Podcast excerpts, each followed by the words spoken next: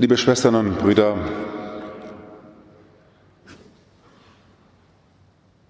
in der weihnachtlichen Zeit haben wir schon mit zwei Epiphaniefesten angefangen. Die Erscheinung des Herrn vor den Heidenvölkern, also Gott schenkt uns Jesus als einen Schlüssel auch für die, die eigentlich gar nicht so richtig glauben können, glauben. Also Jesus ist der Gott für die Menschen, die nicht religiös erzogen worden sind. Das ist das Dreikönigsfest. Dann hatten wir das Fest der Taufe des Herrn. Wenn Gott erscheint, dann stellt er sich an. In der Reihe steht er. Das ist so ein Protestevangelium gegen alle, die von Gott was Besonderes erwarten. Also wenn Gott wirkt, muss was ganz Besonderes passieren. Nein, am Fest der Taufe des Herrn feiern wir. Wer es mit Gott zu tun bekommt, der wird normal. Denn bei Gott wird das Gewöhnliche geheiligt. Das ist das zweite Epiphaniefest. Und dann geht jetzt in der Zeit im Jahreskreis, die Christbäume sind ja schon wieder weg, hat die Kirche jetzt mit, zusammen mit der orthodoxen Kirche das dritte Epiphaniefest an diesen Sonntag eingeschrieben. Es wird immer am zweiten Sonntag im Jahreskreis gefeiert, aber schon ganz verborgen, wie mit der grünen Farbe, und es ist trotzdem ein Epiphaniefest, denn Jesus erscheint jetzt bei der Hochzeit zu Kana. Er tut sein erstes Zeichen. Drei Könige, Taufe des Herrn, Hochzeit zu Kana, er offenbart seine Herrlichkeit. Und diese Verkündigung des Johannes bei der Hochzeit zu Kana, von der Hochzeit zu Kana, ist im Kanon, ist in dieser, im Johannesevangelium eine Klammer. Es beginnt nämlich merkwürdigerweise, nachdem Jesus getauft worden ist, das wird auch bei Johannes berichtet, heißt es, am dritten Tag fand in Kana in Galiläa eine Hochzeit statt. Klingelt's bei Ihnen dritter Tag? Hm? Da fängt Johannes schon mit der Ostergeschichte an. Am dritten Tag findet die Hochzeit zu Kana an. nachdem Johannes diesen Gong geschlagen hat, dritter Tag, Gong, ja, gehen wir also mit diesem Gong, dritter Tag, in diese Geschichte rein. Die Mutter Jesu war dabei. Klingelt's da bei Ihnen? Wo war die Mutter Jesu auch noch dabei? Na, sie stand unter dem Kreuz. Ja, sehen Sie, die Mutter Jesu, das sehen wir hier da hinten beim Kreuzweg auch, ne? Die Mutter Jesu steht am Kreuzweg. Maria steht unter dem Kreuz. Hier in der Hochzeit zu Kana taucht sie auf und Maria war auch mit dabei. Und es sind die Jünger mit dabei. Unter dem Kreuz steht Maria und ein Jünger. Sie sehen, wie Johannes das komponiert, ja? Der Gong am dritten Tag. Und jetzt geht's also los. So. Dann geht es weiter. Sie haben keinen Wein mehr. Das Fest ist vorbei. Wieder das Kreuz, ne? Alles leer. Jesus tot am Kreuz, alles leer. Aus die Maus. Sie haben keinen Wein mehr da. Johannes schreibt die Passion schon hier rein. Aus die Maus.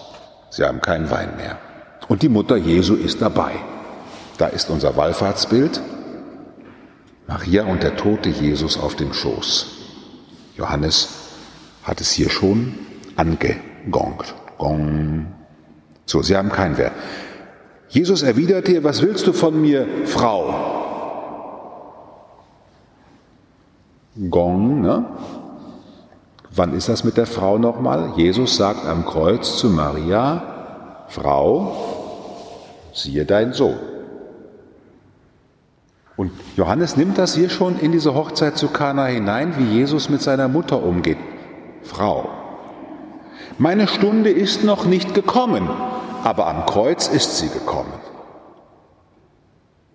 Ja, also ich mache das natürlich jetzt nicht weiter, wir wollen ja noch nach Hause gehen heute Abend, aber Sie könnten jetzt weitergehen durch diese Hochzeit zu Kana und plötzlich merken Sie, das ist gar kein Evangelium, wo es so darum geht, dass Jesus jetzt irgendwas Schönes für Alkoholiker getan hat, sondern es ist eine Geschichte, eine Erzählung, in der Johannes etwas verkünden will. Und was will er verkünden? Er will verkünden, dass Gott, der in Jesus Christus Schöpfung geworden ist, und dafür stehen diese Wasserkrüge. Wenn Sie das Wort Wasser hören, was fällt Ihnen da ein? Na klar, der Geist Gottes schwebte über den Wassern. Nicht? Und im Johannes Johannes Evangelium fängt hier an mit Enerche Henologos. Am Anfang war das Wort. Nicht Johannes geht also von seinem Anfang, im Anfang war das Wort, hier kommt wieder das Wasser und dieses Wasser wird verwandelt. Und das ist eigentlich die Verkündigung, die wir glauben, liebe Schwestern und Brüder, dass in der Auferstehung Jesu Christi das Wasser unserer Existenz, und wenn wir ehrlich sind, alle müssen ja mit Wasser kochen. Selbst der Papst muss mit Wasser kochen. Auch Bill Gates muss auch mit Wasser kochen. Wir sind alle zum Klo. Wir müssen alle mit Wasser kochen. Können alle Corona kriegen.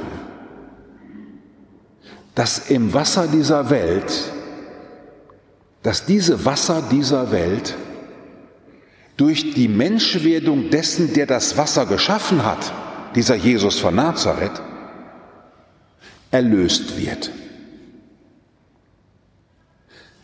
Wenn Sie so wollen, sind wir heute Abend zusammengekommen in der Liebfrauenkirche wie in einem großen steinernen Krug und haben unser ganzes Wasser mitgebracht.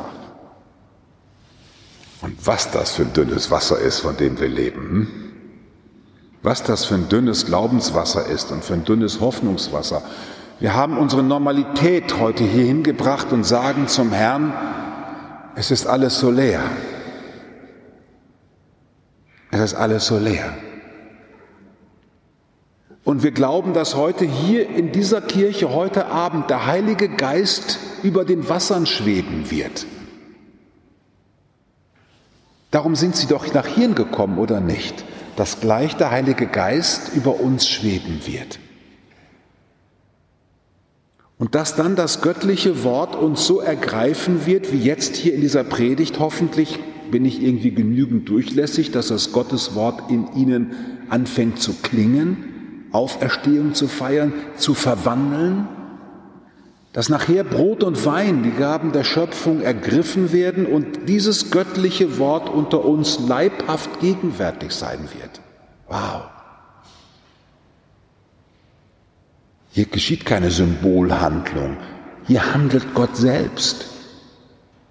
Darum bin ich heute Abend hier. Dass diese Wandlung durch Gott in Jesus Christus im Grab ein für allemal so geschehen ist, dass die ganze Schöpfung aufersteht. Darum erzählt Johannes dieses Evangelium, dass die ganze Wasserwelt in das Fest Gottes hineinmünden wird, in die große Hochzeit. Und jetzt sehen Sie, warum hier von Hochzeit geredet wird, weil die ganze Welt wieder mit ihrem Schöpfer vereinigt werden wird am Ende der Zeiten. Dass das, was nicht Gott ist, zu Gott heimkehren wird so wie ein Mann nicht Frau ist und eine Frau nicht Mann ist und die beiden sich vermählen, eins werden und doch getrennt sind, so wird diese Hochzeit stattfinden und alles wird ganz neu werden.